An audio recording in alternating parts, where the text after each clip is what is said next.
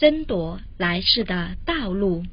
二，我父亲偶尔会喝酒，但最喜欢抽烟，每天都抽。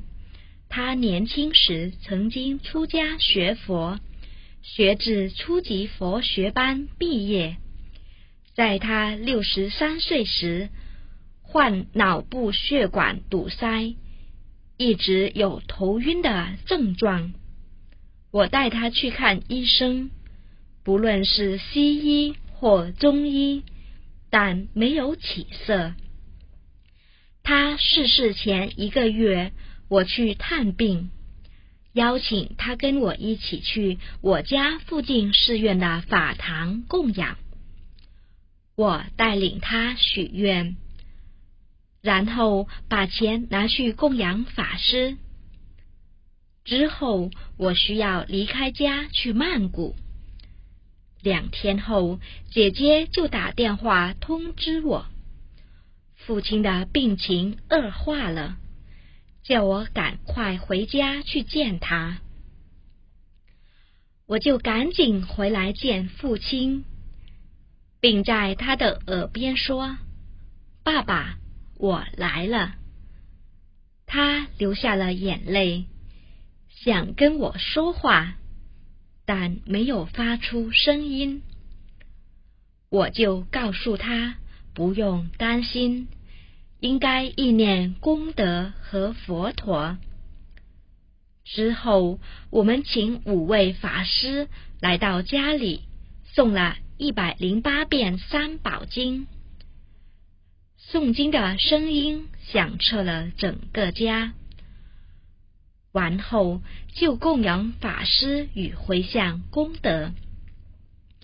每个步骤，我都会在父亲的耳边说：“爸爸，诵经吧。”让他心中一直维持善念。送法师回寺院不久，父亲就安详的离开了。享年七十四岁，在火化父亲的遗体后，母亲去捡骨灰时，发现父亲的头骨上有柬埔寨的文字，并没有被火给烧毁。谁都不知道该文字的来历与原因。邻居怀疑是父亲在出家时可能去学过刀枪不入的巫术。什么业力使我父亲脑部的血管堵塞，一直头晕？为什么他的头骨？会绣刻有柬埔寨文。他死前的预兆如何？他往生后去了什么地方？是否获得我所回向的功德？你父亲脑部的血管阻塞，一直头晕。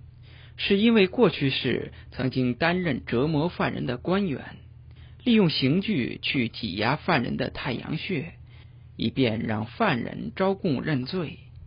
你父亲那一世经常用这种方法去折磨犯人，此恶业来报应。